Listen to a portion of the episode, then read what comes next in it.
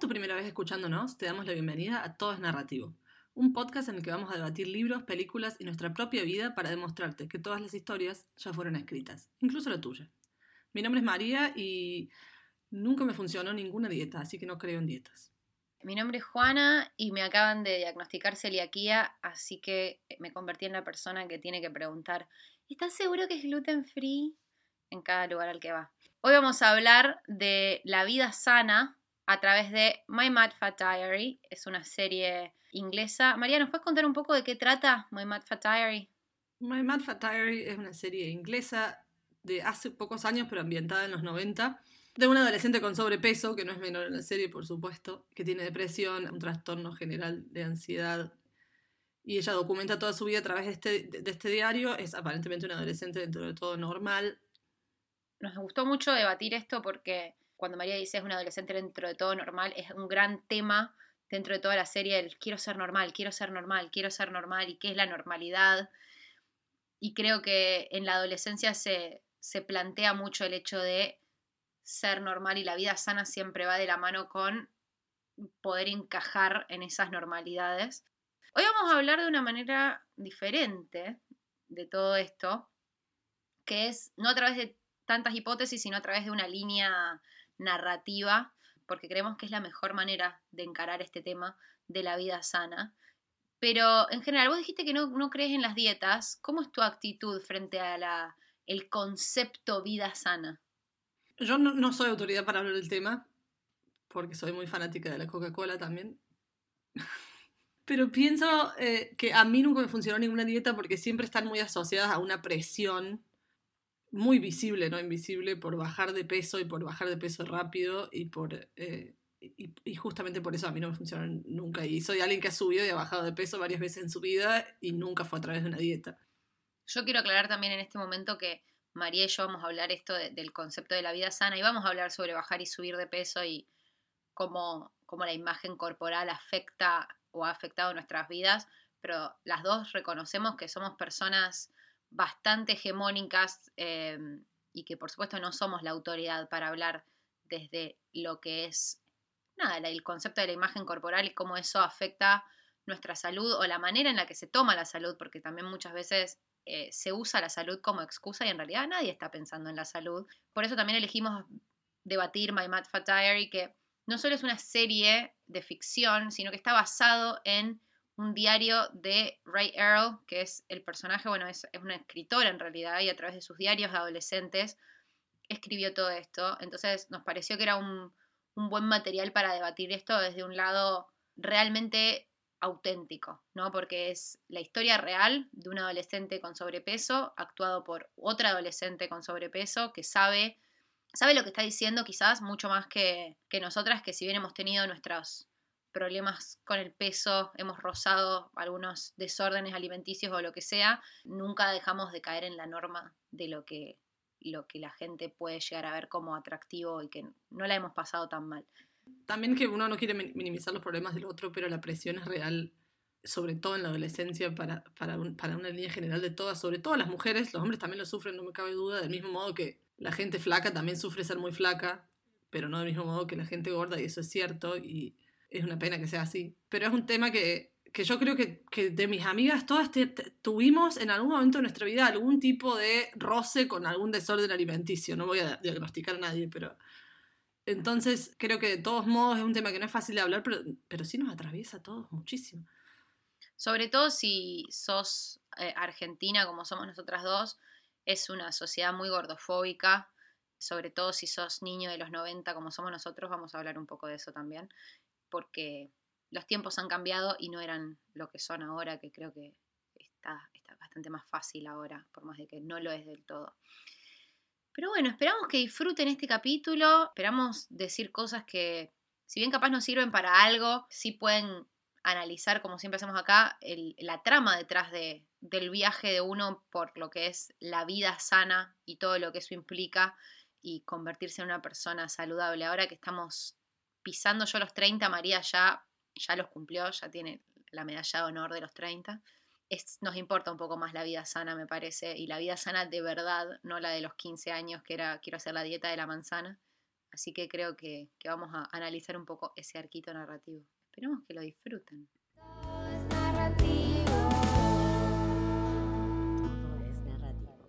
El primer punto que nos gustaría debatir acá, que sería como el comienzo de esta historia para cualquier personaje con respecto a, la vida sana, vamos a intentar generalizar, por supuesto, porque no podemos contar la historia de todas las personas, es, como siempre, se empieza una historia en la infancia. Uno como niño se siente bien con su cuerpo.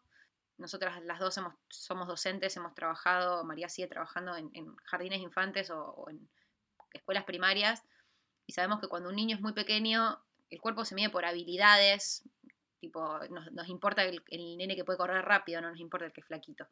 Si bien hay discriminación también en las infancias, por lo general los cuerpos más valorados son los que son hábiles. Y nos gusta porque en la serie se hace mucha referencia, ¿no? A, a Ray cuando era chiquita y tenía su amiga Chloe y, y cómo eran, eran, ella era una nena muy feliz cuando era chica, andaba en malla para todos lados y nunca le había importado su cuerpo cuando, cuando era pequeña. Y seguía habiendo esa diferencia entre ella y su amiga, que cuando pasan los recuerdos en la serie, su amiga sigue siendo una nenita chiquitita y ella es una nena mucho más grandota, a pesar de que tiene la misma edad. Y no ves ningún momento de la infancia, bueno, la serie para el que no la haya visto, pero vayan a verla igual. La, la serie gira mucho en torno a esta amistad que ella tiene con una chica que es como muy linda y muy que todo le sale bien y que y son amigas de toda la vida y ella cuando vuelve a estar internada, estuvo internada un tiempo, se reencuentra un poco con esta amiga y creo que juega mucho con la comparación de la amistad de ellas cuando eran chicas y la amistad de ellas ahora de adolescentes, cuando todo esto se pone en juego. Sí, totalmente. Me, gusta mucho porque hay, creo, yo las dos pensamos que la, la, buena ficción lo que tiene o la buena narrativa lo que siempre tiene es una especie de sustento en, ok, pero ¿de dónde salió esto? Y esta serie es constante, ¿no? Siempre vuelve para atrás, siempre tiene un flashback y te hace saber que, la nena esta, cuando tenía 8 años, no tenía vergüenza de su cuerpo, de que su cuerpo fuese diferente a los de otros nenes. Y eso creo que es destacable, también saber que si bien todos te, podemos llegar a tener una predisposición genética a algunas cosas corporales, a lo que son habilidades o lo que sea, la forma que tenemos de verla no es algo que es una sociabilización, como vemos nuestro cuerpo. Porque cuando somos chicos nunca nos importa si somos lindos si somos feos. Eh, cuando somos chiquitos. Yo trabajo en una sala de cinco y a ningún nene le importa si otro nene es más gordito. Ninguno. les chupa un huevo. y sé que y antes de esto, yo directamente antes de esto, hasta el año pasado trabajaba en quinto grado y ya, y ya empezaba a molestar. Ya había una nena gordita que recibía cartas anónimas de los compañeros haciéndole burla. O sea, siento que es como una línea muy delgada que divide la edad en la que empieza a importar y la que no. Y los chicos no se dan cuenta porque hasta los 8 no importa por ahí y a los 9 de pronto empieza a importar un poco y eso, y eso va en aumento hasta la adolescencia en donde llega a un, pico altísimo. Yo te conté que tengo una cirugía estética hecha en realidad dos. Sí, ¿no? Decí que sí. Decí que sí porque la gente es un podcast esto, no me hagas así con la cabeza. Estaba pensando si decir que sí para para decir que sí, decir la verdad o decir que no, para que cuentes y darte pie. Bueno, pero lo puedo contar igual. No, Juana. No, Juana, no me contaste nunca. ¿Por qué no me cuentas?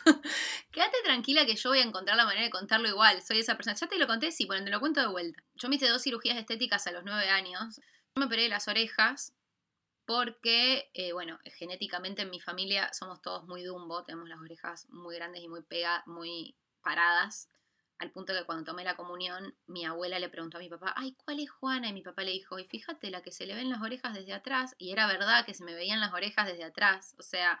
Mi amor. Es muy tierno, pero es verdad. Pero lo que es raro de esto es que yo fui yo fui a la misma escuela desde, bueno, fui a un jardín de infantes y después fui primero, segundo y tercer grado a la misma escuela. Y en cuarto grado me cambié a la que terminó siendo mi escuela hasta la secundaria. Yo fui al mismo club toda mi vida. Encima fui a un club de rugby, donde eh, rugby hockey bastante superficial en un montón de cosas, como, como siempre es eh, los lugares donde estás en malla todo el día. Pero cuando yo era una nena, nunca nadie me dijo nada de mis orejas. Yo no, jamás en mi vida pensé que yo era orejona. No, repito, es algo que parece una, una ridiculez porque era algo obvio que estaba en mi cara, pero realmente para mí el tamaño de mis orejas o la posición de, mi- de mis orejas era como mi nombre. Yo nunca me planteé porque yo me llamaba Juana. Me llamo Juana y es así y voy a llamarme Juana toda mi vida y está bien.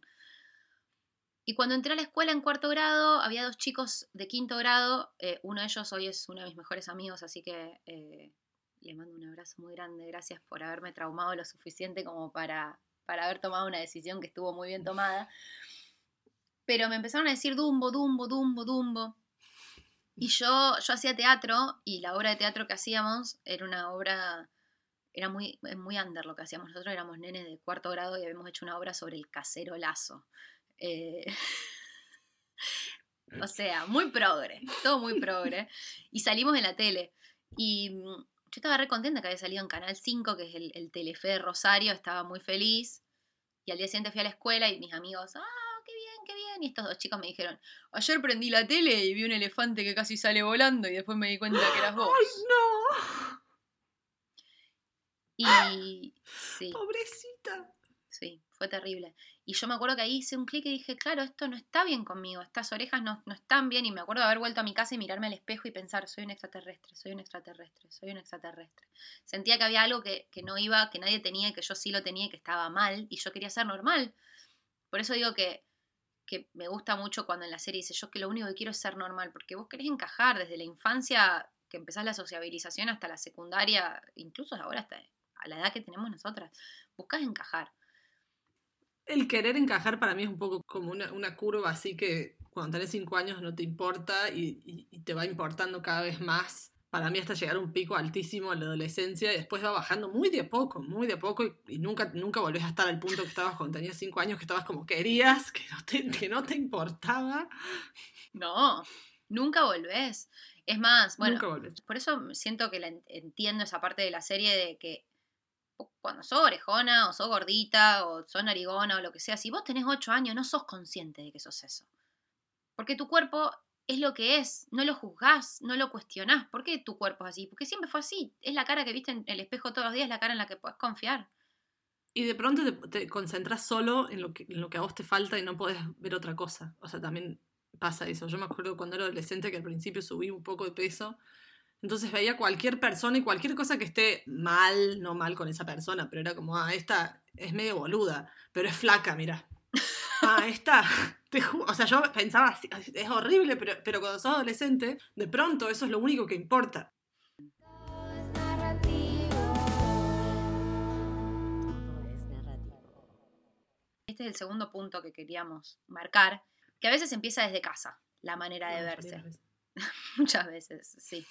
O sea, mi madre tuvo que hacer dieta para engordar, por eso nunca jamás se metió conmigo y mi cuerpo, porque ella sufrió mucho. Ella era las que les decían, tipo, estás enferma, comé. Que es muy feo. Entonces nunca me rompió las bolas con mi peso o con nada. Pero creo que fue la excepción de toda mi generación. Yo creo también, tengo muchas amigas que todavía están enojadas de alguna forma o tienen resentimiento para con sus madres. Y al día de hoy yo, yo creo que bueno, terapia siempre ayuda, chicas. Pero Si me están escuchando. si alguno de ustedes me está escuchando, sabe quién, sabes quién sos, anda a terapia. Porque ya, ya- tenés 30 años. Eh, pero piensa también que eh, ese resentimiento para con tu madre se te, se- se- se te tiene que ir. Yo nunca lo tuve, definitivo- en definitiva, porque también tu madre es una víctima también. O sea, la presión que tuvieron ellas fue, fue tremenda. Yo veo las fotos del egreso de mi vieja, están todas marrones de bronceadas que se tuvieron que poner al sol a las 12 del mediodía, por lo menos eso no lo tenemos más. Eh, y bajar de peso. Y, y yo creo que la madre es muy instinto protectora. Habrá madres que no, hay madres hijas de puta, ya lo sé, pero digo, muchas veces viene desde el amor de. la- tu madre realmente cree que si no sos flaca no vas a poder ser feliz. Sí, pero porque lo sufrió ella. Tal cual, tal cual. Entonces, vos empezás a, a- o sea, a, a la presión de adelgazar que, que tiene, que le pone tu entorno, se la pone también tu madre, y, un- y una empieza también a querer ser flaca porque piensa que así te quiere tu madre. O sea, te lleva muchos años entender que tu mamá no le importa si sos flaca o no. Uf, es durísimo. ¿A dónde me metí? ¿A dónde me metí? Hay un chiste interno que tenemos con mis amigas que una vez mi amiga Cecilia estaba estacionando y había un sodero que era tipo, tenía un cajón de soda enorme, un camión de soda gigante quería estacionar en un lugar donde solamente entraba un fitito y Cecilia le gritó, ¿a dónde vas con toda esa soda? Y yo ahora te quiero decir, María, ¿a dónde vas? Con toda esa soda. Dios mío, sí. A mis amigas que estaban escuchando y que las mandé a terapia, vayan a terapia, no sigan escuchando el podcast. Porque nos vamos a meter en terreno pantanoso. Me estoy metiendo en terrenos que no.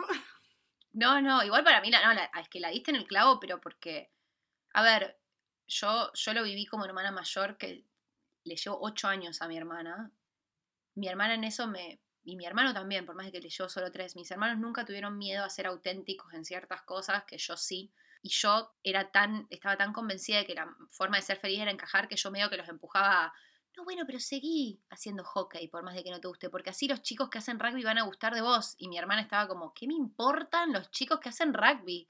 Y yo estaba como, wow, qué fantástico, qué mente maestra. Y creo que de la misma manera le pasa a las madres. O sea, si la pasaron mal, ¿por qué van a querer que la hija pase por lo mismo? Si ya saben y quieren, es más, el motivo por el cual empieza en la infancia temprana este condicionamiento de no comas mayonesa, ojo con esto, cuidado con tal cosa, es porque quieren atacar las cosas de entrada, no quieren que su hija, no le van a empezar a decir eso a los 15 años, se los van a decir cuanto antes para que la nena a los 15 años ya llegue siendo flaca y ya sea desde siempre, para que nunca tenga ese trauma. Entonces, como que generan otro trauma antes. Y así llegás a la adolescencia. O sea, así llegás adolescente. eh, Bárbara, pensando que tu madre no te quiere. pensando que tu madre no te quiere porque no, no entras en talla 24 de pantalón. Dios, Dios. La adolescencia es complicada porque ahí tu cuerpo toma el ar, o sea, se transforma en un arma. Ya no es el cuerpo que corre rápido. Tu cuerpo tiene un arma en la infancia, sí, porque todos queremos ser amigos del que es bueno jugando al fútbol, el que puede subir árboles, el que es una realidad. O sea, siempre nos sentimos atraídos o, o incluso atraídos de forma amistativa, ¿no? Queriendo ser amigos del que es bueno en algo. Por supuesto que sí. Pero en la adolescencia se genera el, el concepto de la que es más linda, la que es más fea, la que esto, la que lo otro, que sabemos que encima son paradigmas culturales, porque Y probablemente por una cuestión hormonal también, de que en definitiva lo del adolescente de pronto le empieza a interesar mucho el sexo y es como, bueno, ahora es todo un juego de apareamiento, a pesar de que casi nadie coge la adolescencia, pero yo me acuerdo que cuando estaba en, en la primaria, pero al final de la primaria, tipo sexto grado, había una chica que era bastante como aburrida, como que no era amiga de los varones, o no sé, no era de las divertidas y no era de las populares, porque viste que en todos lados están las populares y las no populares. Claro, y de la nada tenía culo. Y yo no entendía por qué ahora todos los chicos gustaban de ella. ¿Cómo que gustan de ella? Si a mi, mi mente como que tener culo, no, tipo, ¿por qué te va a gustar un culo? se empieza en sexto grado, en sexto grado me acuerdo yo, eh, que había como unas listas circula- circulando de los varones poniéndole puntaje a las nenas. Éramos re chiquitas, éramos todas unas tablitas. Era como, no sé, encontrar el papel que se circulaba que decía María, tetas, dos puntos, culo, dos puntos, cintura, dos puntos. ¿Y qué punteaban los varones eso? Que eran todos unos nenitos de 12 años. Tetas dos puntos. Sí, te juro, estaban todas las nenas de grado listadas, no era solo yo. Ay, me parece Em, este es el momento en el cual el concepto vida sana se torna en otra cosa. Cuando vos sos chico, ser sano es no enfermarte, no tener un resfriado, abrigarte cuando es invierno. Eso es lo único, es lo único que vos pensás como concepto sano, porque aparte todos los nenes hacen deporte por, por naturaleza. O sea, están siempre colgados, saltando, corriendo. Y acá en la adolescencia es cuando el concepto healthy lifestyle, yogur ser, se apersona. ¿Vos a qué edad empezaste a, tomar medidas con respecto a tu cuerpo? Depende cuáles. Pero yo creo que hice. ah, Mira, cuando tenía como 14, hice mi primer dieta posta. Fui como dos nutricionistas en un momento. Bueno, no, primero fui una nutricionista. Mi mamá me mandó, amiga de mi mamá, y dijo, si querés anda a verla a la Lili, creo que se llamó Lili. Obvio que se llamó Lili, quiero decir.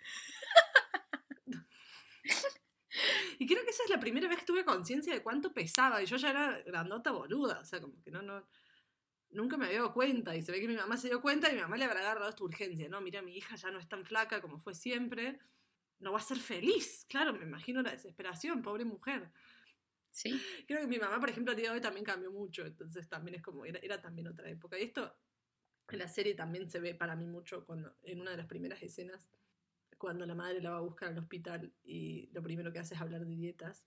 Ay, por favor, señora, lea el cuarto. Read the room. O sea, Ella está internada y gran parte de su depresión viene por su sobrepeso. lo primero que hace es darle un chocolate a la piba y le dice que ella no lo va. Dice, ella no, ella no, porque ella está a dieta. O sea, le hace notar que es terrible. Terrible esa escena. Y le habla de la dieta y después se cruzan a la amiga de casualidad y le habla de lo linda que está la amiga. Ay, por Dios. Que ya ahí, de vuelta, el mercantilismo de los cuerpos. No, mentira. Eh, pero ahí se, se empieza a ver cómo la amiga ya no es la amiga que es linda. Como, es que linda nena. Porque cuando sos chica te dicen, ay, tu amiga tal es tan linda, pero te lo tomas distinto. Es como, es linda. Es como que te digan que es buena. Ahí ya se ve como, no, ella ocupa un lugar diferente. Esta chica.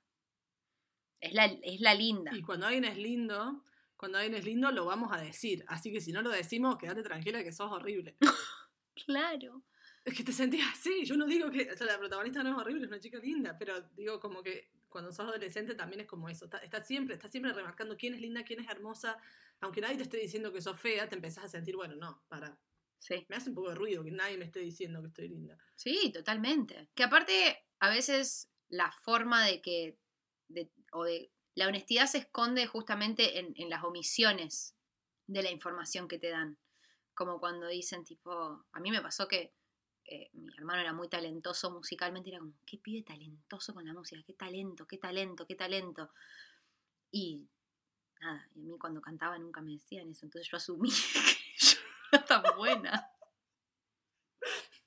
Tan buena no se ve, che. Que eso estaba bien, porque no tengo el talento de mi hermano. Pero con el cuerpo es terrible porque a mí me pasó que mis amigas a los 12 años empezaron a tener tetas y yo los tuve recién a los 16. Y vos no sos boluda, te empezás a dar cuenta.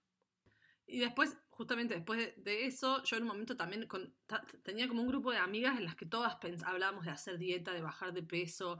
Ya ni sé si éramos, si éramos gordas o no. Yo supongo que, o sea, no es el punto, porque no nos haría feas tener sobrepeso, ni nos haría más lindas ser flacas. Pero es una época de la vida, por lo menos hace de, o sea, 15 años atrás, era como lo principal. O sea, a nadie se le ocurría, por lo menos en el pueblo de donde era yo, que podías ser linda si eras gordita, que no es real. Yo creo que vivíamos como medio obsesionadas con cuántas calorías tiene esto, lo otro. Después en un momento con una amiga me acuerdo que nos habíamos puesto a hacer juntas esa dieta que solo comes carne y grasas. No la probé nunca. O sea, hace un mes, no, no sé, no, ni me acuerdo, pero me acuerdo que después de esa dieta me sentí tan mal porque, porque era como, es como, puedes comer papas, carnes, o sea, como que no puedes comer verduras. La dieta Una del... dieta muy extraña.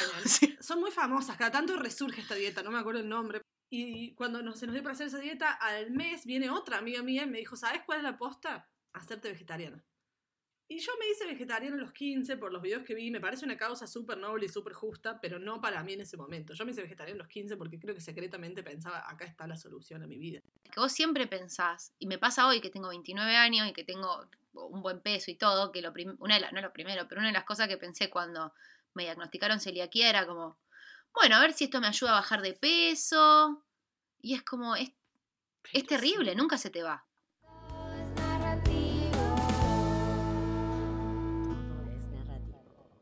También el hecho de cómo es tu cuerpo y cómo, cómo, cómo te ven los demás, eh, modifica mucho el lugar que vos ocupás en un grupo. Y eso se ve bastante en la serie.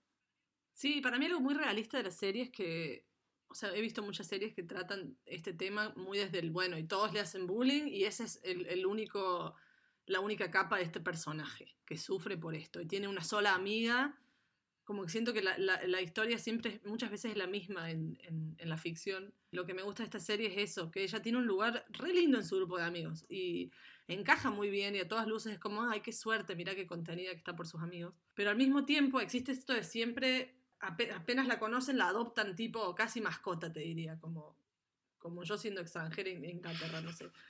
Eh, así me sentí. Crossover de, de capítulos. Vayan a escuchar el anterior. Vayan a escuchar el anterior si quieren saber de lo que hablo, pero eh, ella tiene que ser la graciosa, tiene que ser la... Un día está de mal humor y está como, ¿qué te pasa? Se supone que vos no sos así. Y, y no ocupa en ningún momento en, en la cabeza general del grupo, a pesar de que después tiene historia con un chico o con otro, un lugar como de, de persona deseada o, un- o- o un lugar de persona sexualizada. Está muy asexualizada justamente por esto, por ser adolescente en los 90 con sobrepeso. Sí, Yo creo. Es que creo que es muy difícil. Siempre vamos a querer ser flacos, siempre vamos a querer ser lindos, siempre vamos a querer tener plata, siempre vamos a querer tener un montón de amigos y ser populares y tener un novio flaco, lindo, alto y popular. Porque hay cánones de cosas que uno busca tener y cosas que no.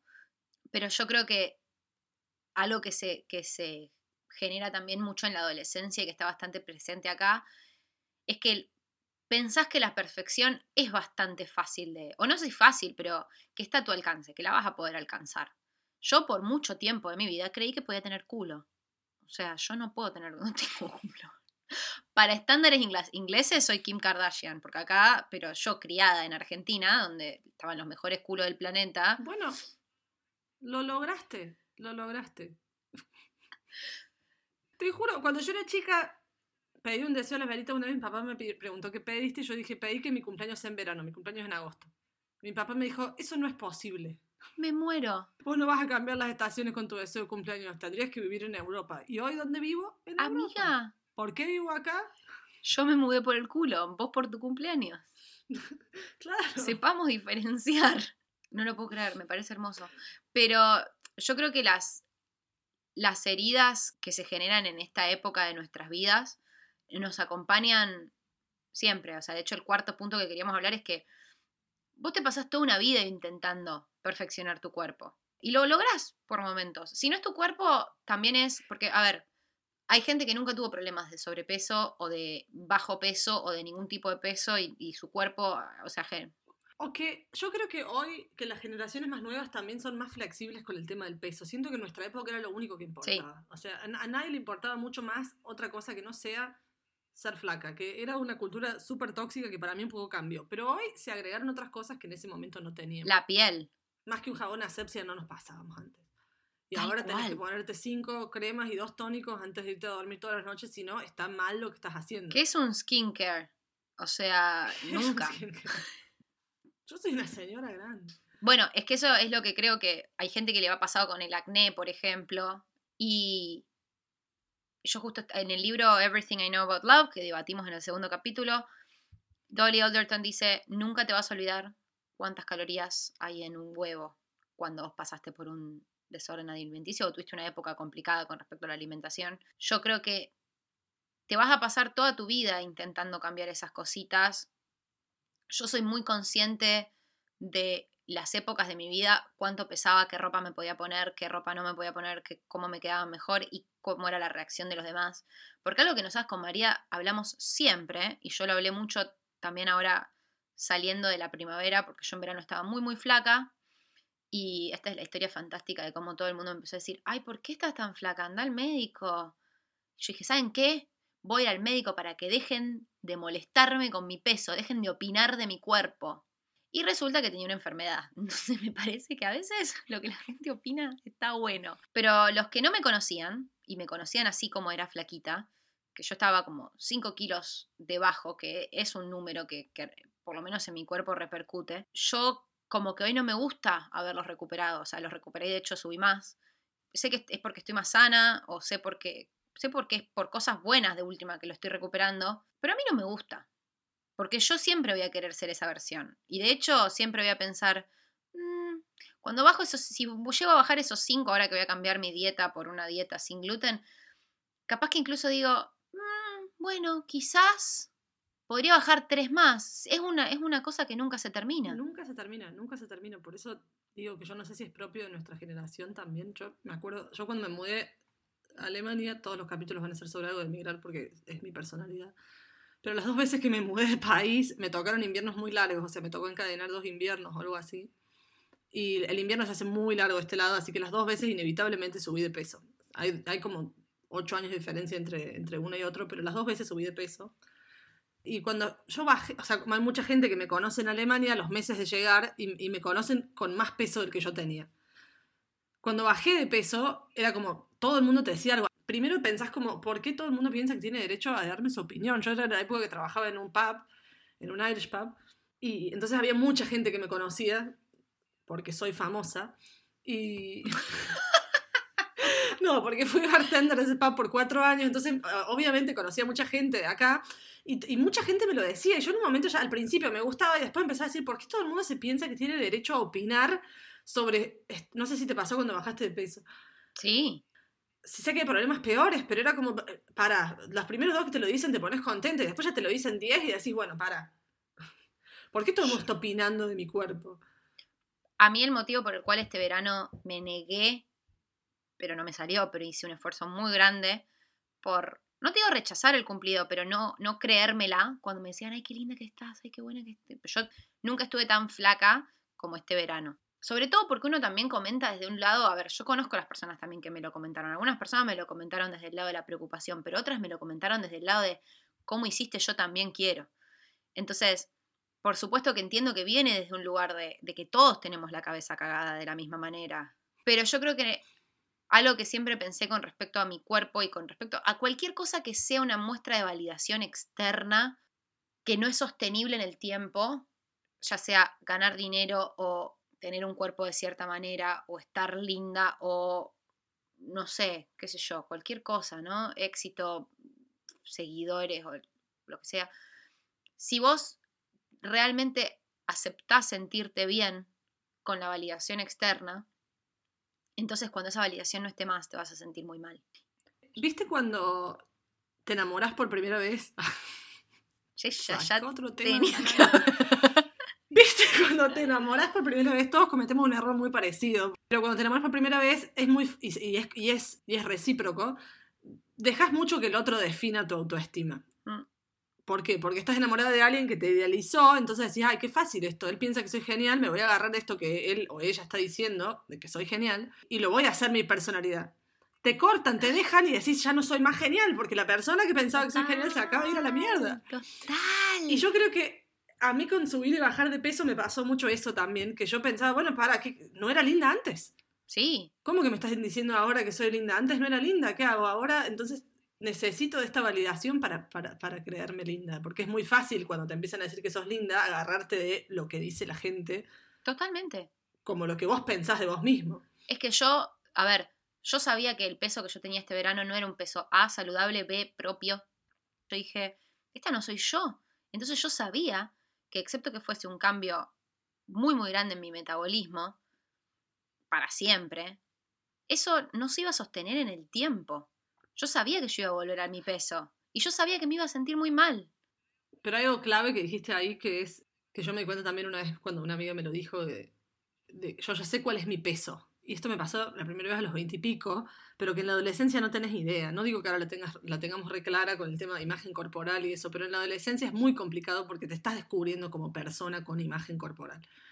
Entonces, no sabes cuál es tu peso, no sabes cuál es tu cuerpo. Vos te querés acomodar a la chica popular que es flaca. Vos te querés acomodar a la chica popular que es súper linda y tiene tetas y los chicos de la primaria le dan un 9 en tetas en la, hojita que circula, no, no le dan un 2. Entonces yo creo que el primer viaje que tenés que hacer, que, que nadie te lo dice, lo tenés que ir adivinando, es decir, bueno, ¿cuál es mi peso más o menos? No importa si es 200 kilos o 40. Mm. Necesito saber más o menos a, a qué imagen me tengo que acomodar y aprender a querer a esa persona, digamos.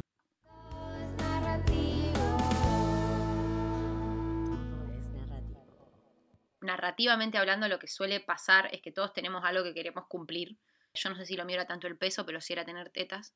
Y. eh, traumatizada. Pero yo pasé años que yo rezaba a María por tener tetas. O sea, literalmente iba, iba a misa y de las tres cosas que pedía, una era tener tetas. Además, pedís, pedís cosas como, no sé, yo me acuerdo cuando iba a misa de chica y pedía paz mundial, Y tetas. que se acabe el hambre y poder ir a Disney. O sea, siempre como... Y decir, bueno, el tercero me doy un gustito. Mi gustito eran las tetas, te juro. Y a mí, yo soy esa gente hija de puta que le crecieron de un día para el otro a los 16 y de la nada, tipo, le pasó a mi amiga Juliana que me vio llegar a un boliche y yo tenía tetas y me miró como, ¿qué hiciste? Y yo tenía tetas, nadie sabe. Igual, las tetas medio que crecen de un día para el otro, a la edad que sea. Es una cosa Es rarísima. rarísimo. Yo estaba en la casa de una amiga, yo tenía- estaba en sexto grado, dicho sea de paso. Estaba en la casa de una amiga y de pronto me empezó a doler y tenía como una bolita. Hasta esto es real, esto le pasa a las mujeres. Y yo dije, me voy a morir. Esto es un tumor. Me muero, te amo. Y la realidad es que pasa eso, o sea, le pasa, conozco gente, muchos casos de personas que bajan de peso a su peso, el que siempre soñaron. Eh, a mí me pasó de tener las tetas que siempre quise. Y va a llegar un momento en el que decís tipo, uy, es verdad que la gente, porque a ver, te van a dar más bolas si tenés el cuerpo que es homo- hegemónicamente deseable. Y lo importante que es en la adolescencia que te den más bola. Oh, También es eso, o sea, como que no, nunca te deja de importar mientras, mientras sigues buscando el amor, supongo, lo que sea que estés buscando. Sí te importa siempre la autoestima. Pero en la adolescencia es re importante que te den bola. y que vos, creo que hay algo aparte que se da en la adolescencia que no se da de grandes, que es que sabés que se discute entre otra gente a ver quién le da bola a quién. O sea, yo dudo mucho que haya grupos de varones de 30 años diciendo, ¿y a Juana se la das? Sí, la verdad que sí. No, estamos todo pelado, casados, o sea, dudo. Si pasa eso son todos unos patéticos, pero yo no me junto con mis amigas a ver quién está bueno de un grupo Tal cual. o, o juzgando cuerpos ajenos. Pero lo que yo sí creo que pasa es que cuando a veces obtenés eso que querés y esa perfección de tu cuerpo que siempre quisiste, descubrís que eso no te hace que te quieras más. Porque yo la verdad tengo los mismos problemas de autoestima, o capaz estos últimos años los logré sostener, eh, solucionar. Pero amiga, a las 16 me crecieron las tetas y yo me seguía sintiendo igual de fea. O sea, me quedaba un poco mejor la ropa, pero yo seguía creyendo que Sí. los chicos que a mí me gustaban nunca iban a querer estar conmigo. Seguía sintiendo todas las cosas malas, las seguía sintiendo. Pero estás, seguís atada a ese, esa búsqueda de la perfección y esa vida sana. Entonces, es Y aún hoy, y aún hoy, o sea, aún hoy tengo, em, yo creo que, es- lo que lo que pasa es que moves un poco el foco y ya no es, o sea, la estrella de la película cuando sos adolescente es quién está más buena Mm. y la estrella de esa película no es tanto a los 30, es, es, es, es esa entidad de quién está más buena, pero sigue importando, o sea, para mí es, es un poco, es como la primera vez que me subí a un bondi urbano en una ciudad grande, que sabes que estás a 15 minutos de la de distancia del lugar y sabes a dónde está yendo, pero el colectivo va por cualquier lado, para mí esa es la, la- la- la autoestima y la relación con, el con la autoestima. O sea, como que ¡Wow! vos te tomás, te tomás ese bondi para mejorar tu autoestima y decís, ya tengo más de 25, ponele, ya estoy, en 15 minutos estoy. Y de pronto ves, y de pronto ves que dobla y que, y que está re cerca de la parada donde te lo tomaste y decís, no, sigo en la loma de la mierda. Porque ahora- No llego más. Porque, literal, porque. Sí, literal, porque es tipo. No, bueno, ya está, ya pasé la parada en la cual lo que importa es mi cuerpo, ya pasé la parte en la cual lo que importa es si tengo amigos.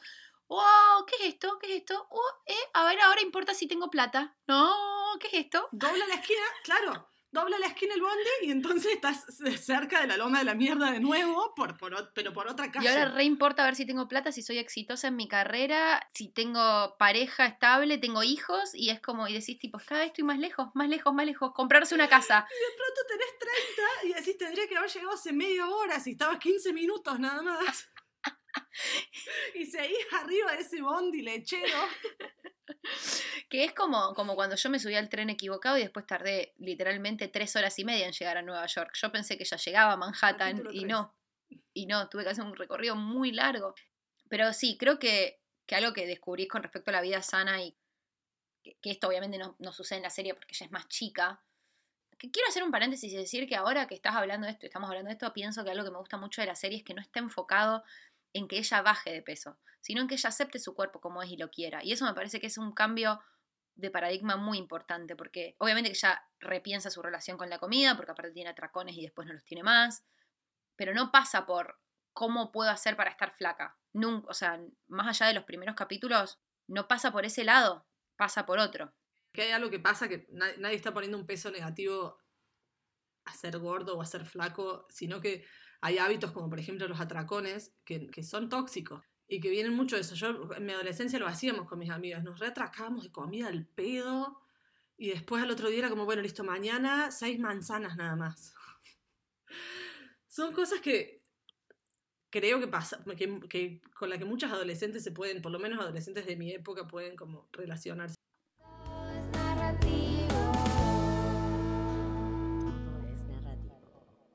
La salud es otra cosa. Creo que a lo que yo siempre pensé es que uno le presta atención mucho a lo de afuera y voy a hacer ese cliché de la persona que, que va a hablar de, tipo, la vida me, me mandó una cruz y yo aprendí.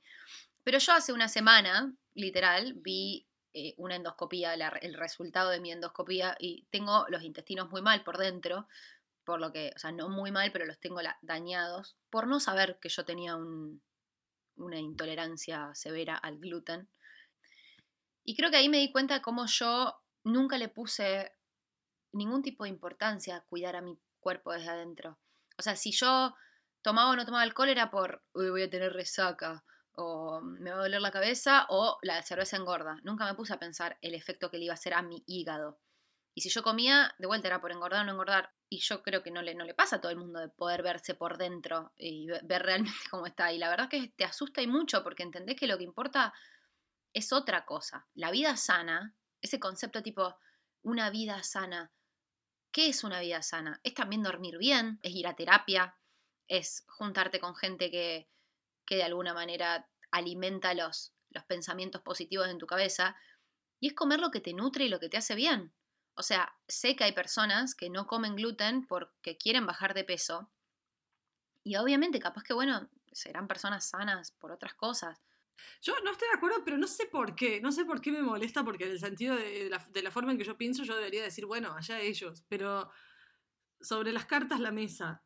Porque también me molesta mucho que se confunda qué haces por tu salud y qué haces por una cuestión de estética. Que está bien hacer las cosas por una cuestión de estética. Está bien para mí que antes de dormir te pongas cinco cremas. Yo solo no lo hago porque soy muy vaga. Me encantaría tener la piel mejor.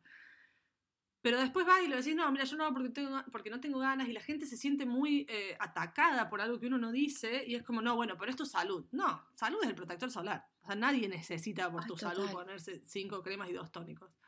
El protector solar y, punto, y lavate la cara. O sea, Sí. pero es lo mismo que bañarse todos los días. O sea, y. O no, me voy a hacer una semana de, de jugos de lechuga y jugo de no sé qué.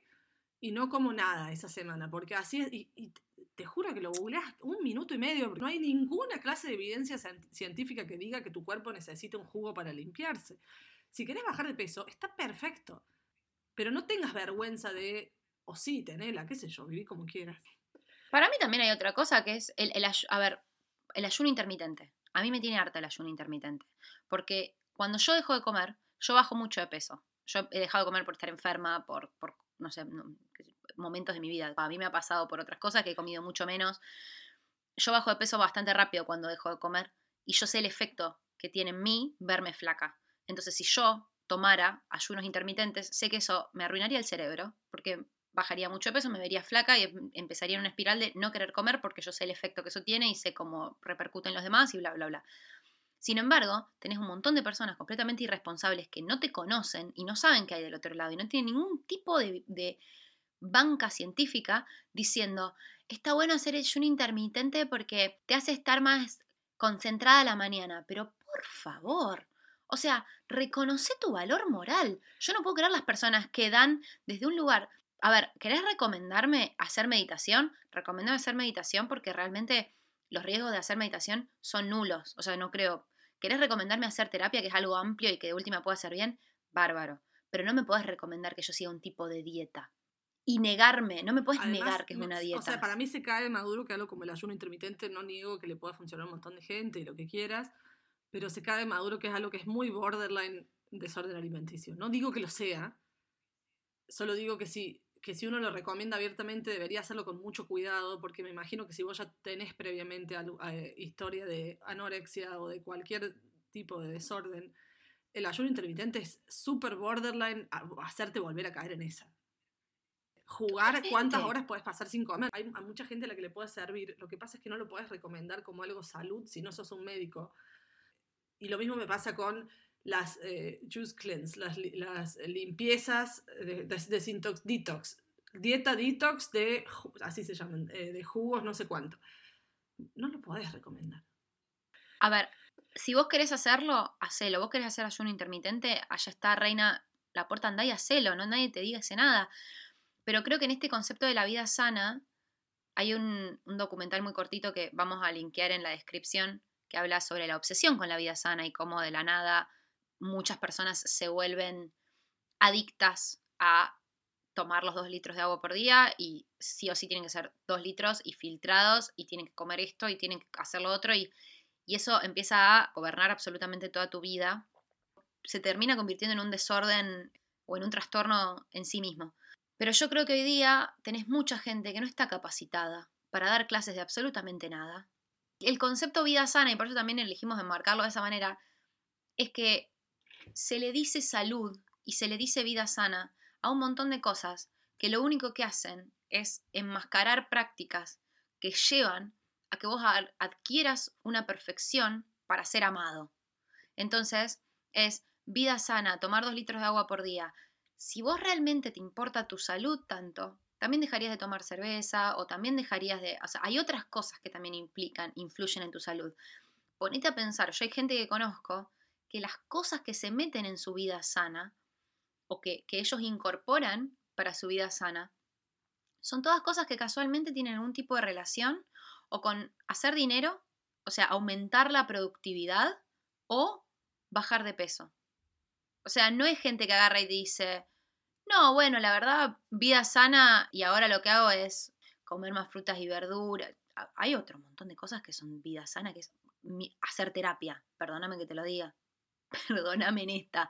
Y hay un montón de gente que no hace terapia y que lo que termina haciendo, o que se junta con amigos de mierda y que sí vive hablando mierdas de otras personas, que no cultiva lo que le hace bien, pero después es muy sano porque salen a correr. y hacen ayuno intermitente. Creo que lo que a mí más me molesta personalmente, y por ahí es un tema mío que a mí me moleste esto, tampoco lo quiero como, es el lo hago por mí, lo hago porque me siento bien. Y después te meten en un hábito que tiene cero pruebas de ningún científico, de todos los científicos que lo quisieron estudiar, pero vos sabes más que ellos, que hay cero pruebas de que funcione tomar solo jugo durante 10 días, que hay cero pruebas de que realmente no hay cero, pero tampoco hay tanta prueba de que el ayuno intermitente funcione, por lo menos no hay prueba de que le funcione a todo el mundo como para decir lo recomendamos como la solución universal a los problemas de la gente, porque me parece algo como super border y un, y un comportamiento que, que puede tornarse fácilmente peligroso para ciertas para, para gente con cierta personalidad. Entonces yo creo que es como, admitítelo, está bien, está bien usar cinco productos antes de irte a dormir en la cara, aunque sea una parte mínima de tu cuerpo. Si vos pensás que esa parte de tu cuerpo necesita cinco productos y tu brazo no, que es algo que yo no entiendo tanto tampoco por qué, pero bueno. pero tengo una piel de mierda, así que... Pero digo, está bien, pero admitítelo, no me digas yo me depilo por mí. Nadie se depila por, por vos. No, perdóname, yo acá, acá te voy a decir que yo las piernas me las depilo para cuando cambio las sábanas, meterlas de estar... Es una sensación. Pero querer sentir eso viene de haberte empezado a depilar las piernas por, Sí. por otra cosa también. O sea, como que los hombres no sienten esa, esa necesidad. No, La mayoría, no todos los hombres. no. Igual hay algo que dijiste que para mí es, es clave y es, hacer lo que quieras, contá tu experiencia, primero conoce tu público, porque si vos le estás hablando eso a tus amigas, bueno, ya fue, está todo bien. Ahora, si vos tenés más de...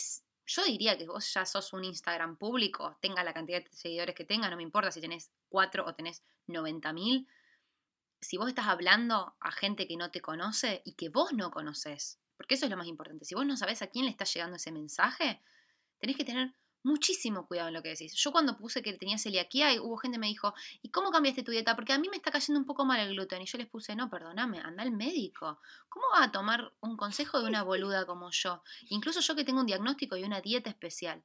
Y creo que es como, o sea, vos, ya lo dijimos en el primer capítulo, vos conociste a tu novio que es el mejor hombre vivo eh, y salió de una relación casual, Pero es como si vos agarras y decís, chicas, para conocer el amor de su vida, vayan y cójanse a uno.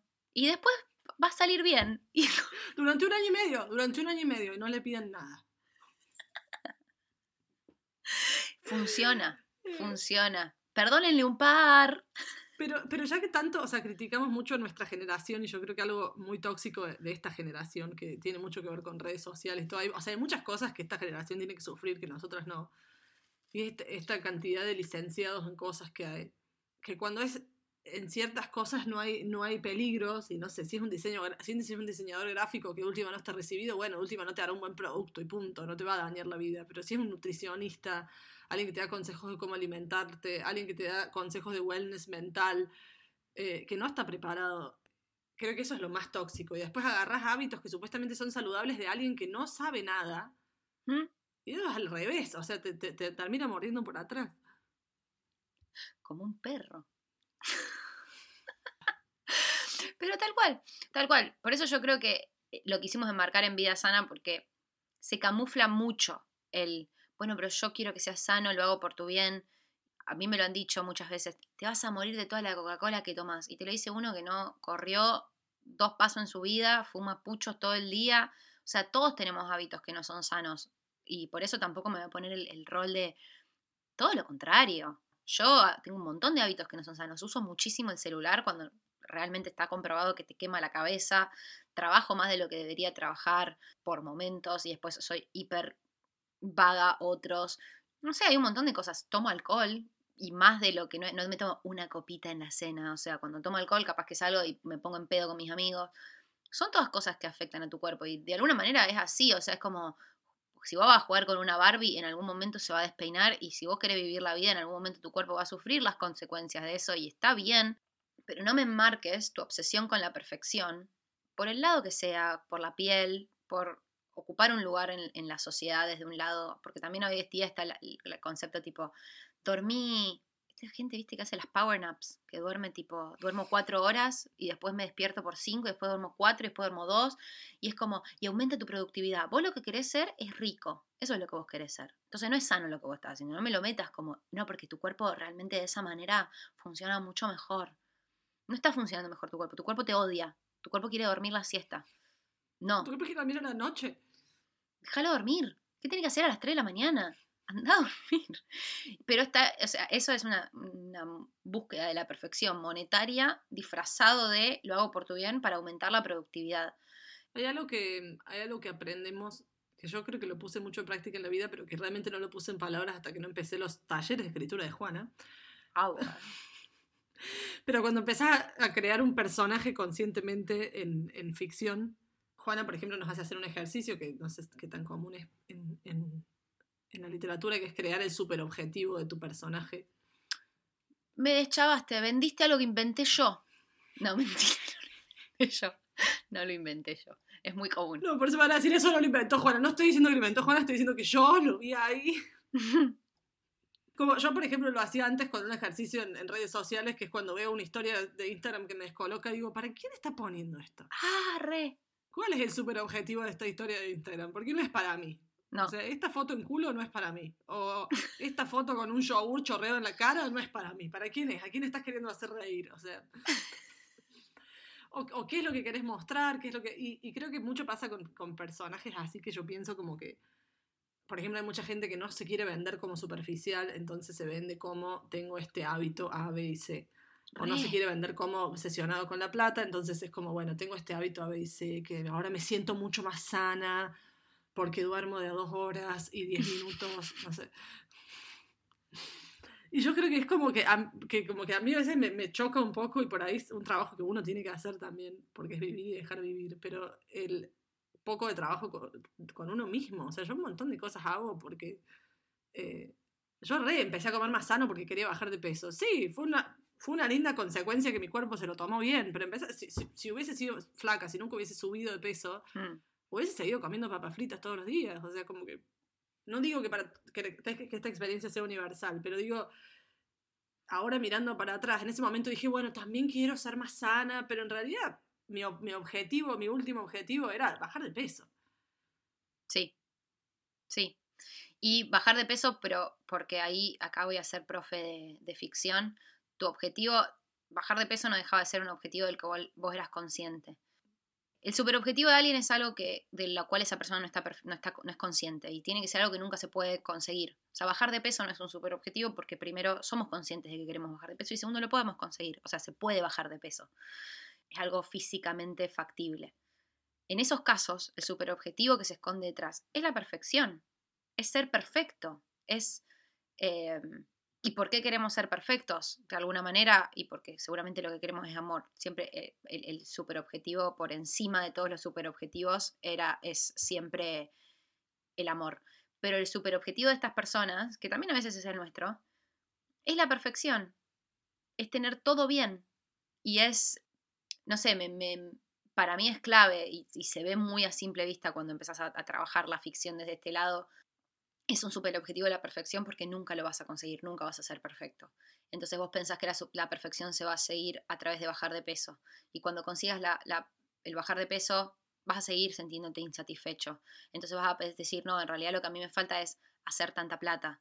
Y vas a conseguir esa plata y vas a decir, no, en realidad lo que a mí me falta es tener más amigos o mudarme al exterior o hacer esto o hacer lo otro, porque hay una idea de perfección en tu cabeza y quieres alcanzarla y no la vas a alcanzar nunca, porque la perfección no existe. Menos mal.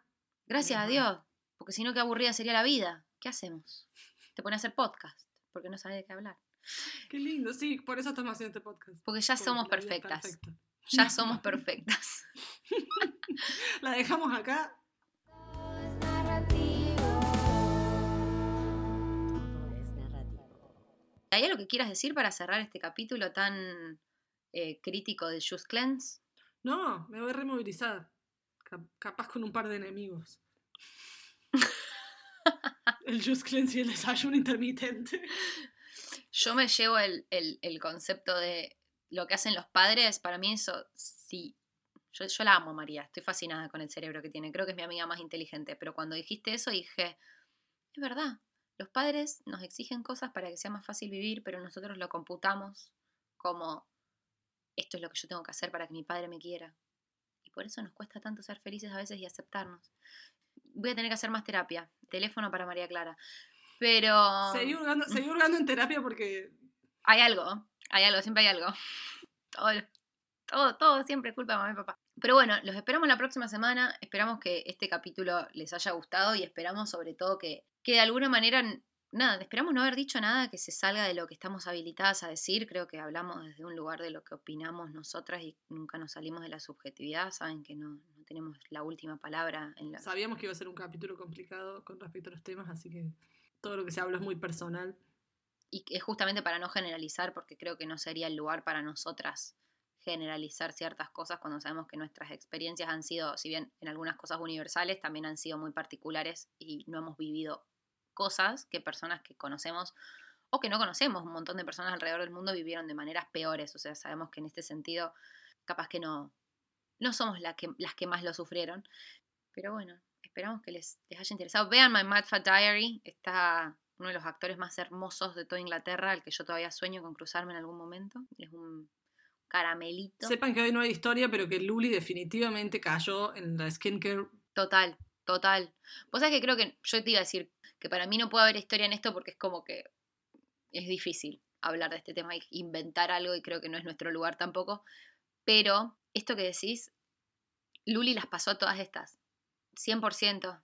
Y Luli te voy a decir más. Luli está, y esto es otro tema que no nos vamos a meter, pero Luli ahora está en el mambo eh, subir fotos en malla para avisar que ama su cuerpo. 100%. 100%. Está en esa. Avisar. O sea, no es que la lo ama su cuerpo en casa tranqui. Es como, Así que, fuerza Luli. En este momento lo que está haciendo Luli es subir una foto en malla sí, eh, desde la pileta diciendo arrancó la temporada, aceptate como sos. Le mandamos fuerza, ya va a salir de esa Luli. Ya va a salir, no va a tener que sentirse vocera de nadie y un abrazo grande porque seguro alguien que ella no conoce tanto le firma abajo, ay, la verdad qué valentía la tuya. Y Luli está llorando en un rincón.